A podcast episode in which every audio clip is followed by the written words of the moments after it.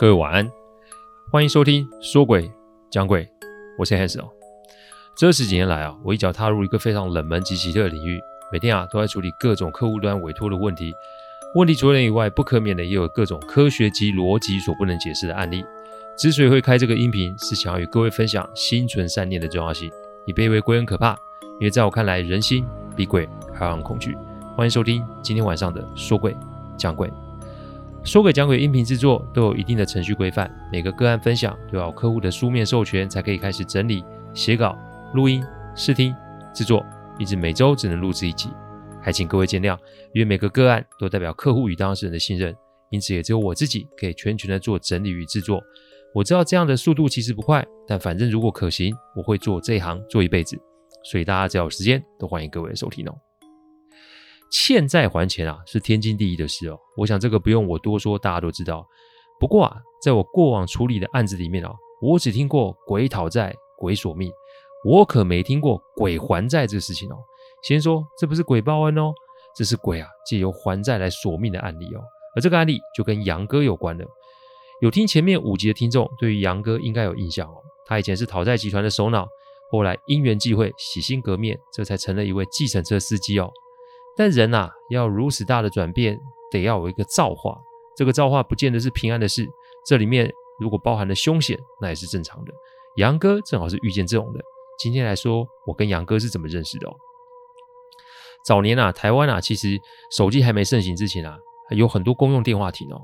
我用过投币式的，我也用过插过电话卡的。我记得第一次遇见杨哥啊，是在一个公用电话亭里。其实那一天我是要打电话给我家人，因为那一天我在火车，我火车没赶上，只好在这个地方住一个晚上。投诉之前，我要打电话给家人报平安。也许会有人觉得，Hans，你干嘛不办手机？不是我不办手机啊，是那一天啊，手机正好怎么样就坏了。我记得那天大概是晚上七点多，我急着啊要找公用电话亭哦。我没赶上火车的事情，其实我也没让客户知道，因为啊这少不得啊，又让客户要招待。不跟客户应酬是我多年来的原则，所以我就选择自己处理了。乡下的火车站其实很早就没人了，只剩啊几盏稀疏的灯光跟一排公用电话亭。我也没想那么多，不过当我一靠近电话亭的时候，我就发现有一个人啊在大叫说：“不要再打了！”然后用力的砸话筒。其实啊，砸啊还算是客气啊，我觉得是用摔的吧，因为没多久那话筒就被摔烂了。我往后一看，惊觉，哎妈呀，这个十个电话亭的话筒已经有六个坏了。你老兄发疯没关系啊，你不要把我要打的电话给毁了。说，好吧，那你要发疯你就发疯吧，我打个通电话就走人。想完啊，我就默默的选了一个离他最远的电话亭。但当我要拿电话筒的时候，这个电话亭的电话就亮亮响了。哎，别人我不知道，但我可没碰过公用电话会自己响的。这半信半疑的，我就想接话筒。但那个抓狂的人大吼的说：“你不要接！”来不及啦，我一接啊，那端就传来一个很模糊的声音，但说的内容听了任谁都会觉得不太舒服。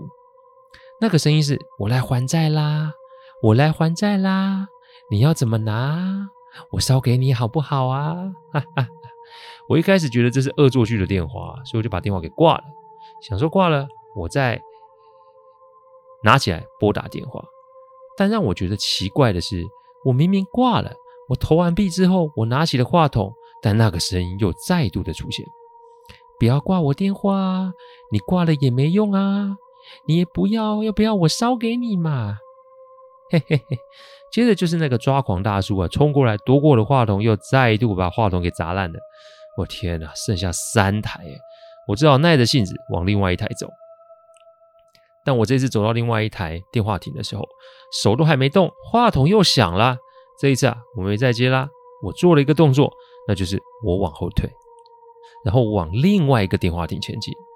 但这一次呢，我走到那边，我都手还没举起来，电话亭就响了。这个不会是恶作剧，这也不会是什么巧合。我盯着那个已经坐在地上气喘吁吁的男子啊，我想这个是不是跟他有什么关系哦？电话仍然在响。我接起来还是刚刚那个声音，但这一次的内容就让我觉得事情没那么简单。你让他留下来，你离开，我要还欠他的债啊！让他出来啊！我要还我欠他的债呀！哈哈哈！所以我还是把电话筒给挂了。不过我挂上的时候啊，剩下的四台电话的一个公用电话突然都响了。我看着那个坐在地上的男人濒临崩溃的边缘，我走过去把他扶了起来。他一把把我推开，他说：“你快走，这是我的事情，不是你的。我不想害你啊。”哎，但哎，我电话都接了说，人啊，我哪有可能丢在这边？我笑笑说：“你不用管我了，我们先去吃点东西。你看起来很饿的吧？这怕鬼有什么？人饿的时候才可怕吧？这男的人的肚子一听到饿了，肚子就传来咕咕咕的声音，看来是有一阵子没吃饭了。男人说：“我想吃啊，但我没办法吃啊，不是点的东西坏了，就是钱也掉了，我现在连一块钱都没有。那个电话一直缠着我，我已经五天没睡好觉了。”讲到这里，电话声音突然都没了。取而代之的是一只手机的声音，那男人更加害怕。他说：“那是我的手机，我已经丢了十几次，手机就是无时无刻的在身边，而且他一直响。”我在想的是，这是福不是祸，是祸躲不过。我就转身往声音源走了过去。乡下火车站其实没有像都会区的火车站有整理，所以啊，我在一堆草丛中就发现了那个发光的手机。我把手机开通，还是那个声音。你还要在哦？你想要保他吗？你知道他是干什么的吗？你不走，那你就一起陪着他啊！哈哈，我嗯，我就把手机给关了，把电池给拿了出来，接着就往远处一扔，然后我走了回来。因为此刻我确定我们遇见的不是人，因为在我扔向远处的草丛堆旁站着一群人，这一群人有的脖子折成九十度，有的全身都是水，有的身上都是洞。我转身往那个男的方向走，我跟他说：“无论发生什么事，我们先找个地方休息一下。”他惊恐地盯着我背后看，我说：“不用看了，我都看见了，都摊上了，跑也没用啊。就算是晚上，只要是人群多的地方啊，阳气都很足。所以我们找了条街道，那里就是夜市，坐了下来。我要了一瓶高粱，我丢了一点聚阳散啊进酒里，让他喝了下去。”一喝下去，我就发现他脸色好了不少。本来有点黑的脸啊，开始有了一点血色。我放了两个八卦符在桌上，符啊也是阿基以前给我的法器之一啊。重点在做一个结界，比如说我当天晚上在我投宿在旅社，我会放一个在枕头下面，另一个就是放在窗台上面。哦，对了，这个时候应该是鬼月哦。各位晚上睡觉的时候，如果对有对外窗，请记得把窗帘拉上。晚上尽可能的不要在外面待着。前几天啊，我还听到朋友要去登山啊，打通电话过去把他骂了个狗血淋头啊，一点 sense 都没有。最离谱的是还要带小孩子去，真是搞不清楚状况。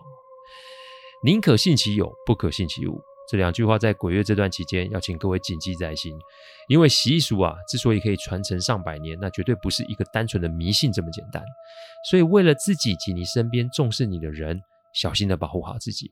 不要不信邪，因为等到你撞邪，很多事情在鬼月可没有那么简单可以处理的。有人会问我，鬼月还有在处理案子吗？当然有啊，只不过无论是难度或者甚至是凶险程度都高上许多。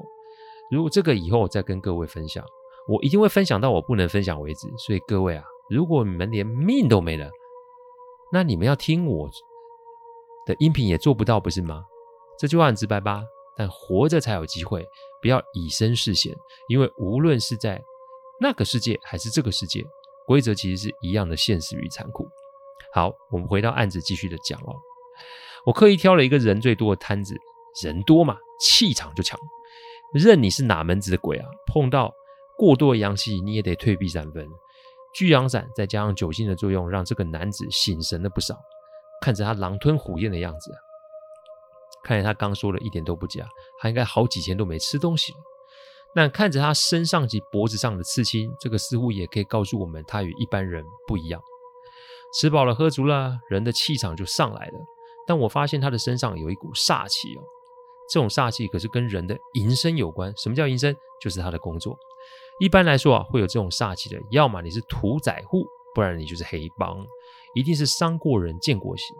这种一般啊，鬼物是不会靠近的。但单看刚在火车站的那个样子，看来这个东这群东西是跟着这位老兄有一段时间的才是哦。我看到他气色好了不少，我掏了三千块出来，我说啊，哎，江湖救急啊，不救穷啦。既然见面也是有缘，钱不多，赞助你这些啦。说完我要走的时候，这个大哥把钱还给了我。他说我晚上都睡公庙了，那些东西不敢靠过来。哎呦，原来你知道啊？那你也太黑了，刚刚也不给我打个招呼。但我回想刚刚他要我挂掉电话筒的样子，哎，我也不能带对他有太多的抱怨。他跟旁边桌的人要了一支烟，吸了一口，说啊，我是罪有应得啊。哟，我很少遇见这种的，因为在被鬼追这种事不是普通人可以承受的。但这位老兄却在酒足饭饱后说了这一句话，我就说你这怎么回事呢？他苦笑说啊，自己呀、以前是啊棒党来的啦，放党来也中文叫做放高利贷的。他不但放款还兼讨债，这些年赚了不少钱，不过也种下了不少恶果。夜路走多了，你当然会遇到鬼。这小孩这句话，我想大家都听过嘛。他说他叫阿杨，但似乎他年纪比我大，我就叫他杨哥哦。杨哥就是这么来的。他说他做讨债了将近十五年，他几乎没有收不到的账，因为人死了还有债权债务人的家人嘛。但他通常会给对方一些时间，在这个同业圈里啊，他算是手段比较温和，而且没那么激进的。但直到三年前发生的事情，那个借款的人啊，我姑且称他为阿倩哦，欠就欠钱的欠啦。他是个单亲爸爸。这个人是在工地啊工作的工头，收入不错，不过就是孩子生孩子生了重病，需要钱治病，能借的都借了，最后真的走投无路，就跑来赌场碰运气。那个场子啊，是杨哥的小弟在看的。高利贷其实是一门水很深的行业，察言观色是最基本的。他们最喜欢挑那种看起来命很苦、很缺钱的那种，因为高利贷靠的是。利息在活，所以只要对方借得多，自然就可以以此为基础，从债务人身上获取更多的利益。等到杨哥知道这事情的时候，阿倩已经欠了赌长将近一百万的债了。依行规，那就是每周收利息。但阿倩连跑路的机会都没有，因为自己的儿子是在医院的重症病房，要跑也没办法跑啊。好啦，没钱，又加上对方的孩子重病，这一般人想都会觉得辛苦吧。那杨哥就是派人每天去医院的病房探视孩子，说是探视，其实就是一种心理上的压迫。每天病房里都是刺龙刺凤间满脸横肉的人，你眼睛再瞎人都会觉得这是什么？院方后来基于其他病患的抗议，只好让啊阿倩的孩子转院，但转院后仍是一样的状况。后来搞到附近的医院没有一间敢收这个孩子，后来这个孩子就是在自己的家里过世了。孩子患的病啊，本来就是没有药可以医，所以无论是在家还是在医院，结果是一样的。只是杨哥他们的做法的确是非常的缺德哦。讲白一点，你让生者最后的阶段不得安宁，这个因果怎么算都会算在杨哥的身上。后来阿倩啊，疑似打击太大，连孩子的丧礼啊都没办，人就失踪了。所有的怪事就是在孩子的头七那天开始。其实丧礼的钱也是杨哥出的。但杨哥没有想到的是，你出钱帮孩子办丧事，这事情跟你在孩子病房闹事，让孩子最后死在家里，这事这两件事基本上是一件归一件啊。我提醒大家，做什么事情都会有代价的，这个是你任你我都逃不掉的。再来，世上的事情并不存在抵消这件事，因与果如果可以抵消，那世上就不会有这么多的问题了。但自此之后，杨哥的公司便开始有一些状况，先是同仁们外出，不是车祸就是遇上欠债的，有的没有的攻击，不是被打就是被抓，反正几个月下来，业绩啊一落千丈。这讨债的方式有百百种，一开始杨哥不愿意走极端，但后来真的受不了，就开始了暴力讨债这条路。反正我不用说，泼红漆啦，放猪头，撞车门，抓来关做刑球。等等，杨哥讲到这里的时候，我发现他整个人散出了真的一股杀气啊！的确啊，好好讲啊，如果真的不能达到预期的效果，用暴力的方式啊，真很快。但世上的事情都有效果跟后果吗？效果就是公司业绩恢复到以往的水平，但后果就是包含杨哥底下人的戾气算是越来越大。等到杨哥发觉自身有问题的时候，已经是因为老婆在跟他吵架，他失手把老婆打进医院。杨哥说他自己控制不了自己，就是胸中有一股气没有办法排解，所以啊，当着自己儿子的面把老婆打成重伤。他说他跟妻子结识到结婚将近十二年，他连骂都舍不得骂，但一次性的失控却让妻子进了加护病房。由于现场没有目击者，两岁半的儿子其实也没有办法说什么。再加上一些背后的政商关系啊，杨哥没有被救责。但自此之后，他觉得自己心中住了一只猛兽，只要一个不顺他的意，他就会想要诉诸暴力。他虽然极力的想要克制，但实在没有办法，所以他只好就让妻子出院后回娘家住。妻子由于那一天的受的刺激过大，感觉整个人就是恍恍惚惚的。娘家也只有一个岳母，还有一个在学的小舅子，还有小姨子。其实杨哥也是个爱家好男人。结婚后，岳母家的开销、小舅子、小姨子的学费，都是他这个女婿跟姐夫负责。正所谓吃人嘴软，拿人手短。岳母一家人就算知道事情有状、异状，也不敢多说什么。但真正压垮他的是，他有天竟然因为孩子哭闹，想要把孩子直接掐死。杨哥神色痛苦地说：“等到他发现的时候，孩子的脸已经是青色的。他吓得把手松开，还好孩子没有怎么样。但杨哥说他自己感觉自己已经控制不了自己了，于是便把孩子送回妻子那，而且不顾他人的拦阻，他就跟妻子离了婚，也把公司结束。”自己身上除了一些钱之外，其他的都给了妻子跟孩子。但这个厄运并没有停下来，因为之前跟过他的属下们全部都出了事，不是被寻仇，就是欠下巨债、离婚的。总之有多倒霉就多倒霉。杨哥怕自己的前妻与孩子也会被波及，所以就远走他乡。但他的离开的确没有波及到家人，不过那些东西就是一直在跟着杨哥。一开始他不以为意，但后来他发觉。对方的数量一直在增加，而且晚上都在显像给他看。最可怕就是那个过世的孩子，他每天都会出现在杨哥的前面，说是杨哥害死他的，他要杨哥还他一条命。这么一跟也跟了大半年了。杨哥之所以会来这里，也是随意坐火车来到这个地方，但那些东西也是如影随形。杨哥发现他们怕庙，所以晚上都委身于宫庙的旁边睡觉。他也不知道该怎么办，只能过一天是一天。我看见的其实不是诸鬼缠身哦，我看见的是心魔缠身。心魔很多种类型，如果问我哪个最可怕，我会说是罪恶感。我们每个人都犯过错，有些错误可以被改过，但有些错是没有办法被弥补的，因为世上的事情不是什么都有办法被修正的，这是人世间的现实。在我看来，人性是本善的，而之所以会善被扭曲，就是因为这个道理。我常提醒大家，犯错没有关系，只要我们肯面对，一切都会有转机。这个转机不是我们可以拨乱反正，这个面对是我们得面对自己的行为及付出应有的代价。请听清楚，应有的代价。这个应有的代价不是你想是什么时候就会是什么时候，因为这个势必就是在日后显现出来。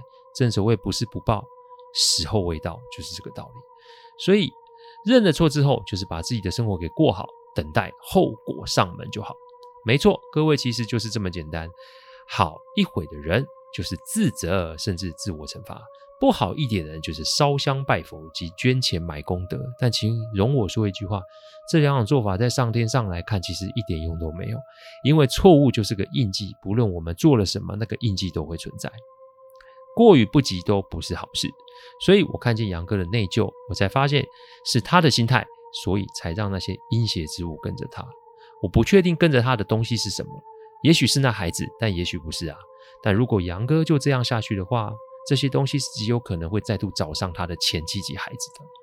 我跟他说我的观察之后，杨哥顿时红了眼眶。他说他真的是后悔做了这些事情，但他也不知道该怎么办。我说明天我们先回北部吧，因为我认识的都在北部。明天啊，去找的不是法师，明天要先去找的是律师。既然不清楚自己的事情有没有罪，那找一个专业的来认定还比较快。说完后，我说：“你今天别睡公庙吧，你跟我去旅馆。乡下旅社都还蛮大的。”我放了个八卦符在他的枕头下面，身上有艾草及海盐，让杨哥泡了个澡，就啊让他去睡觉。那天晚上啊，其实我就在等着这些东西上门。因为直至我去旅馆的时候，那些东西就远远跟着我们，而且杨哥的手机的声音又再度响了起来。你要我害怕吗？那你想太多了。我之前有说过，不论是对人还是对鬼，每一场都是意志力的较劲。心智的强大会让我们敢于面对我们不敢面对的人事物。所以，不论现在的你有多么的不顺，请试着以终为始。把我们想要的放在最前面，而且相信老天是会帮助我们的。这个用法在我身上非常的灵验，但这不是所谓的心想事成。这个中间还是要我们努力的实现及作为。时间久，累积到一定程度的时候，该显现出来的自然就会显现出来。这么多年下来，其实算是摊上不少事啊。我真心觉得啊，以终为始啊的思维真的有用，因为不论是这个世上的事，还是另外一个世界的事，规则都是简单的，只是因为人心人性的问题而让问题变得复杂。所以凡事简单些，心安，那么环境自然就会改变。那天晚上的杨哥睡得很沉，好像是几天没有睡觉似的，那个打鼾声跟牛叫一样，我根本无法入睡。但正当我在想别的事情的时候，窗外有声音响了起来，不是别的声音，而是杨哥手机的声音。哈哈，终究还是找上门来了。好，那我们该怎么应对呢？下集再做分享，今天先分享到这里，谢谢大家赏光。听完后，请喝杯温开水再去休息。我讲的不是什么乡野奇谈，我讲的都是真实发生的案例。